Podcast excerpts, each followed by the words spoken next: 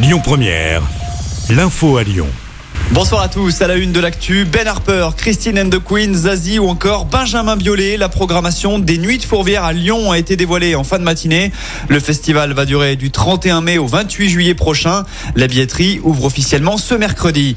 Euh, Dans l'actu également, la grogne contre la réforme des retraites se poursuit ce jeudi, alors que tard hier soir, les sénateurs ont voté l'article 7, celui qui porte de 62 à 64 ans l'âge de départ à la retraite.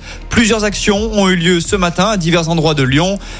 Et l'université Lyon 2 ont par exemple été bloqués. Même chose pour le port Édouard Herriot. La CGT annonce également l'arrêt complet des installations de la raffinerie de Fézin.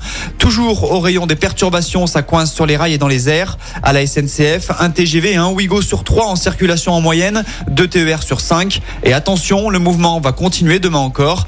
Du côté de l'aéroport Lyon-Saint-Exupéry, un tiers des vols sont annulés aujourd'hui et demain.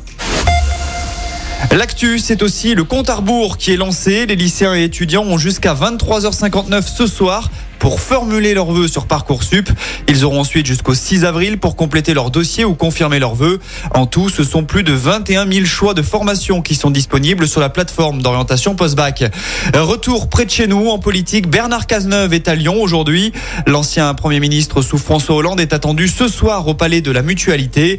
Il y présentera à partir de 20h30 son nouveau mouvement politique, une gauche sociale, démocrate, républicaine, humaniste et écologique.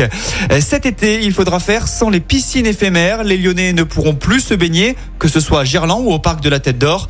La municipalité a acté la fin de ces piscines estivales, sans toutefois annoncer de motif à cette décision. En revanche, trois piscines dites d'hiver viendront compléter l'offre des bassins nautiques lyonnais. Enfin, un mot de sport. En foot, Corinne Diacre n'est plus à la tête de l'équipe de France féminine. La sélectionneuse a été démise de ses fonctions ce matin lors du COMEX de la Fédération française de football. Rappelons qu'elle était en froid avec plusieurs de ses joueuses, notamment la capitaine de l'OL et des Bleus, Wendy Renard, qui avait décidé de se mettre en retrait de la sélection tant que Corinne Diacre était à sa tête. Côté terrain, le PSG a raté le coche. Les Parisiens se sont inclinés 2-0 à Munich hier soir et ils ne verront pas les quarts de finale de la Ligue des Champions. Qualification en revanche pour le Milan AC d'Olivier Giroud.